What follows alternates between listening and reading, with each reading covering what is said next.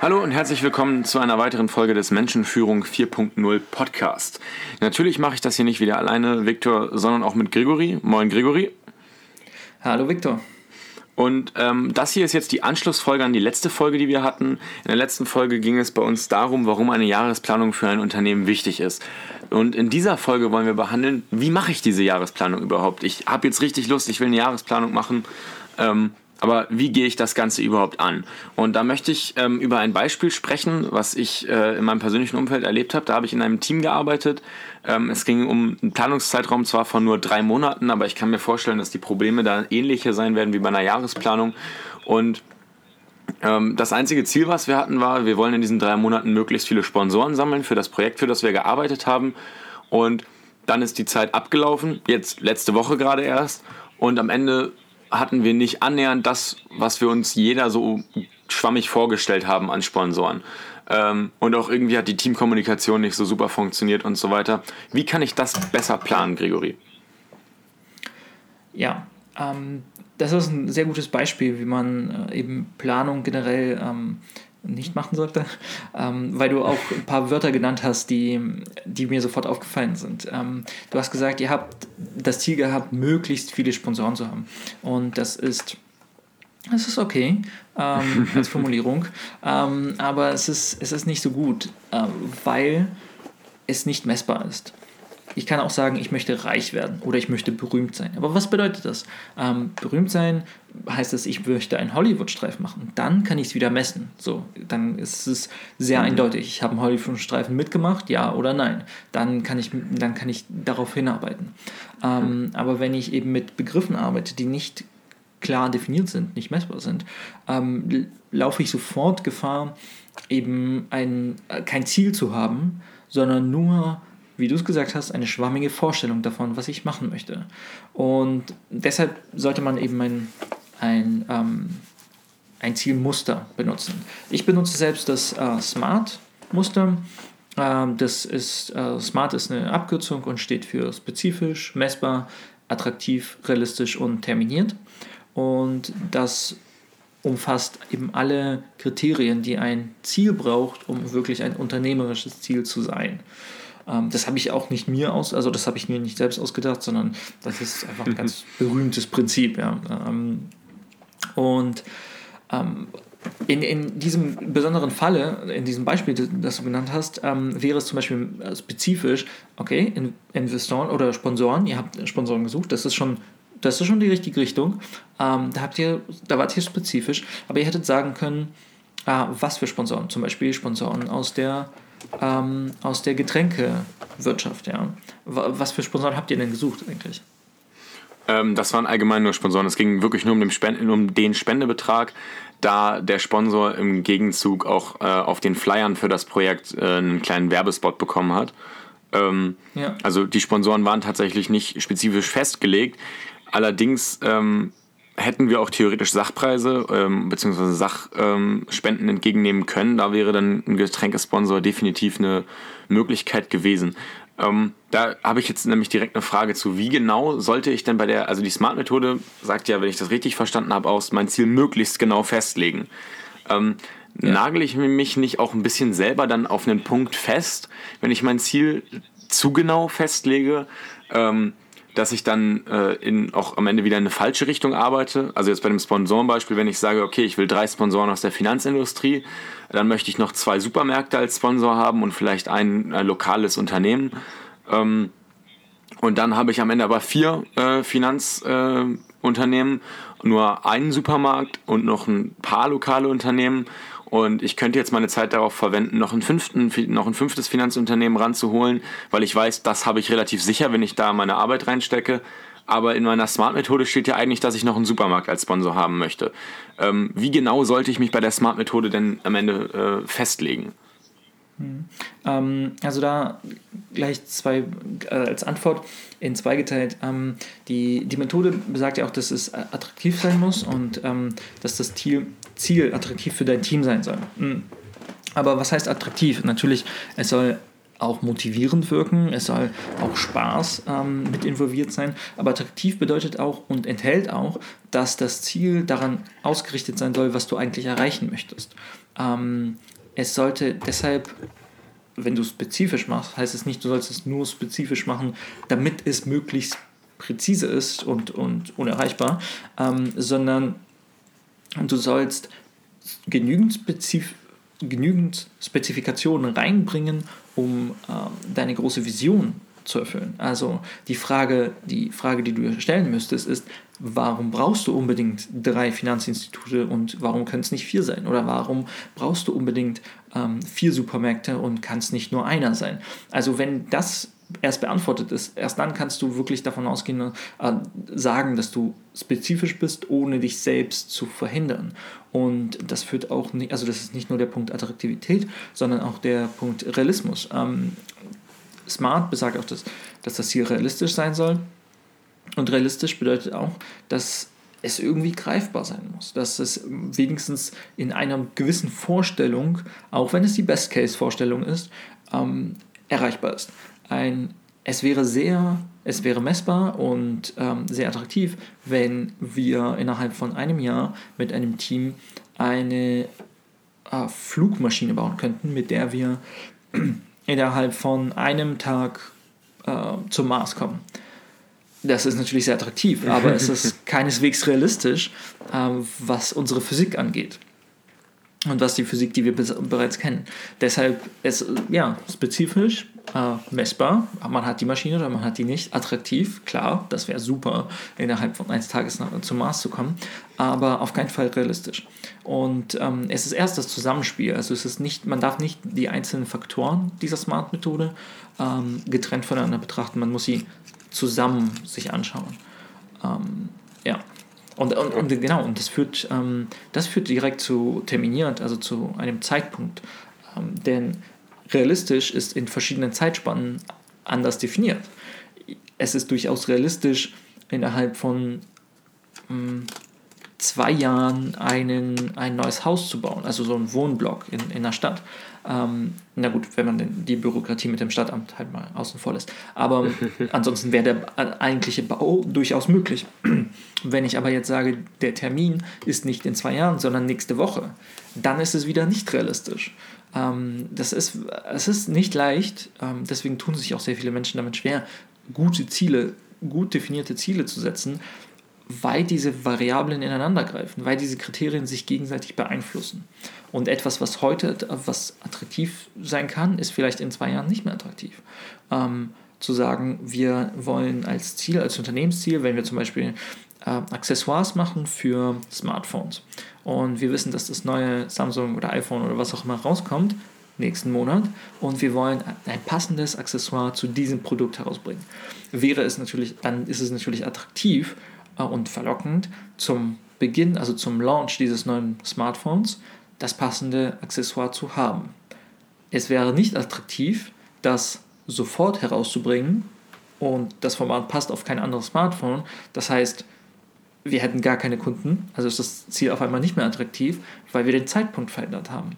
Äh, so, so ist diese Interaktion zwischen den Kriterien, die man halt wirklich beachten muss. Okay, ähm, jetzt habe ich dann nochmal eine Frage zum Thema Zeitpunkt. Die Smart-Methode legt ja, oder mit der Smart-Methode lege ich ja mein Endziel fest. Was für ein klar festgelegtes Ziel möchte ich am Ende dieser Phase, ob es nun drei Monate wie in meinem Beispiel oder ein ganzes Jahr sind, was für ein klar festgelegtes Ziel möchte ich erreichen? Ähm, ist es hier an dieser Stelle dann auch sinnvoll, die Smart-Methode auf meine Zwischenziele anzuwenden? Also zum Beispiel zu sagen, jetzt im ersten Monat oder im ersten Quartal möchte ich nach Smart-Methode das und das festgelegte Ziel erreichen ähm, oder würdest du sagen, die Smart-Methode ist tatsächlich nur was fürs Ende, weil eine Aufgabe immer ein Prozess ist? Und der Prozess vielleicht im ersten Monat noch nicht so läuft und dafür im dritten Monat stärker. Was würdest du dazu sagen? Ich persönlich mache es so, dass ich meine, meine Smart-Ziele aufteile. Ähm, das heißt, ich setze mir ein großes Smart-Ziel für, für das ganze Jahr und dann dekonstruiere ich das, also mache ein ähm, Reverse Engineering des Prozesses und sage, okay, wenn ich dieses Ziel erreichen möchte, ähm, mit ähm, zum Beispiel so und so vielen Blogposts, ja, wie viele Blogposts müsste ich, müsste ich dann im Quartal schreiben? Dann kann ich nämlich nach einem, einem, einem Quartal im Jahr schon sagen, oh, bin ich auf dem richtigen Weg und kann das eben mit einem smarten Zwischenziel überprüfen. Und äh, deshalb bin ich, also das, die smarten Ziele, denke ich, sind auf jeden Fall äh, auf jeder Ebene anzuwenden, auf jeder zeitlichen Ebene. Ähm, ich würde behaupten, man kann sie sogar auf Tage setzen, muss man aber für sich entscheiden. Ich persönlich mache es nicht, aber ähm, für, für den Monat und für das Quartal mache ich es. Und man kann sogar noch weitergehen und äh, die OKR-Methode ähm, anwenden. Ähm, und dazu habe ich eben auch einen, einen Link im, im letzten Blogpost über Jahresplanung zu einer Beratungsfirma, die das, die das macht. Also OKR ist nochmal Smart-Ziele, aber auf, auf einem ganz anderen Niveau, also von der, von der Tiefe und von, der, von dem Detailreichtum. Äh, und geht so weit rein, dass, dass sogar die Aufgaben smart bewertet werden können. Äh, und das ist ganz cool, äh, kann man sich anschauen. Aber man muss so seinen eigenen Weg finden. Man muss wissen, wie genau möchte man es haben und wann schränkt es einen mehr ein und wann ist es äh, gut.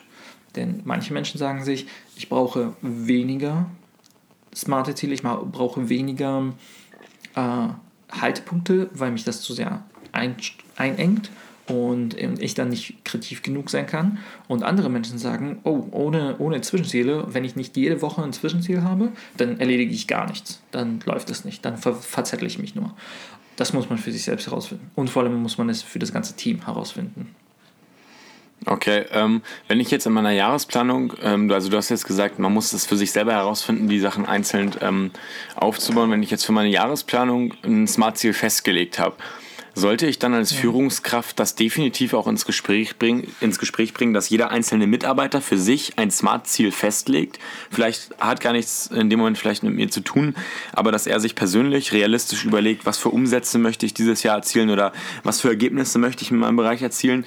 Ähm, sollte ich das dann als Führungskraft ansprechen und meinen Mitarbeitern diese Methode vorstellen oder glaubst du, dass die Methode lieber was für Unternehmen ist und nicht so stark für Einzelpersonen? Ich denke, sie ist auch für Einzelpersonen sehr wichtig. Ähm, für Einzelpersonen nicht nur auf der privaten Ebene oder in, Persön in persönlichen Bereichen, sondern auch in der unternehmerischen Einzelpersonensicht. Ähm, das heißt, wenn ich als Führungsperson eines Teams eingeteilt bin und ähm, ein smartes Ziel setze oder mit dem Team zusammen sogar ein smartes Ziel setze, was durchaus möglich ist, ähm, ist es auf jeden Fall notwendig, festzustellen, welche Bausteine für dieses smarte Ziel von allen einzelnen Personen kommen müssen. Das heißt, ähm, welcher Mitarbeiter das große Ziel für sich selbst in sein eigenes privates Smart-Ziel interpretiert. Ja, das ist äh, auf jeden Fall notwendig. Okay, und dann natürlich wie immer das Smart-Ziel auch ganz klar kommunizieren äh, und alle Mitarbeiter sollten das immer vor Augen haben. Ähm, zu diesem auf jeden Fall zu diesem vor Augen haben, sollte ich meinen Mitarbeitern Updates geben. Also ich gehe jetzt mal davon aus, ich habe mir jetzt keine monatlichen Abstände gesetzt und eventuell auch gar keine Quartalsabstände. Sollte ich dann trotzdem vielleicht sagen, nach vier Wochen oder nach sechs Wochen eine Mail rumschicken an alle Mitarbeiter, ey, ich habe euch gesagt, wir haben ein Smart-Ziel, so und so weit sind wir damit. Das sehe ich als gut, das sehe ich als schlecht. Sollte ich solche Mails und Updates meinen Mitarbeitern geben? Wenn ja, was für Abstände würdest du empfehlen? Ähm, wie sieht es da aus?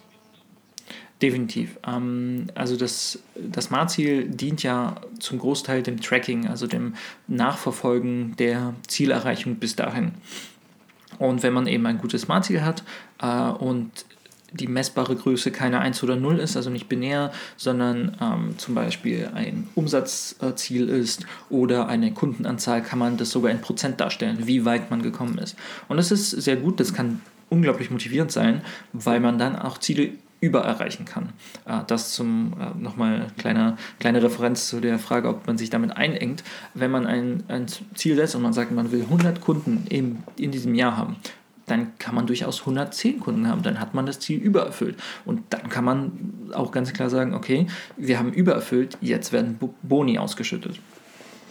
Ähm, aber ja, zu welchem, also zu deiner zweiten Frage, wann man das machen sollte, wann man diese Updates machen sollte, das hängt ganz davon ab, ähm, was für eine Aufgabe man macht ähm, und ob es, ob es realistische Ergebnisse in der Zwischenzeit geben konnte.